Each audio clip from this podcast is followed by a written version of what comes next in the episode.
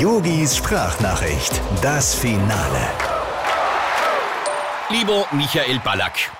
Ja, ja, mich gibt es noch. Ja, ja das habe ich übrigens über dich auch gedacht, als ich gehört habe, dass du jetzt bei die Höhle der Löwen mitmachst. Ja, gut, ich habe erst gesagt, ja klar, irgendeiner muss den Löwen ja ab und zu mal frisches Mineralwasser hinstellen.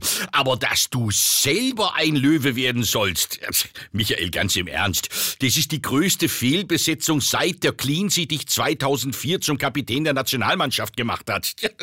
Also, ja, jetzt mal im Ernst. Damals hast du wenigstens nur deine eigene Karriere begraben. Jetzt reißt du junge, unschuldige Startupper mit ins Verderben. Ich hab immer gedacht, Carsten Maschmeyer wäre das Schlimmste, was dieser Sendung passieren kann. Und jetzt kommst du. Tja, gute Nacht, sag ich da nur. Ja gut, Michael, vielleicht bin ich einfach nur ein bisschen angefressen, dass die mich nicht gefragt haben. Naja, wo das doch auf der Hand liegt. Die Sendung ist doch quasi seit Jahren nach mir benannt.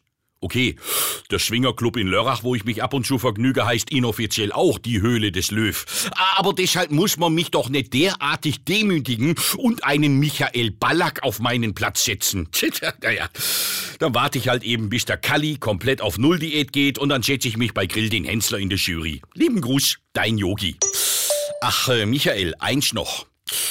100 Euro, bar auf die Tatze, wenn du dem Maschmeier in der ersten Sendung das Klebeband aus dem Nacken reißt. Ja, ich will einfach mal sehen, wie dieses glattgezogene Gesicht nach vorne runterfällt.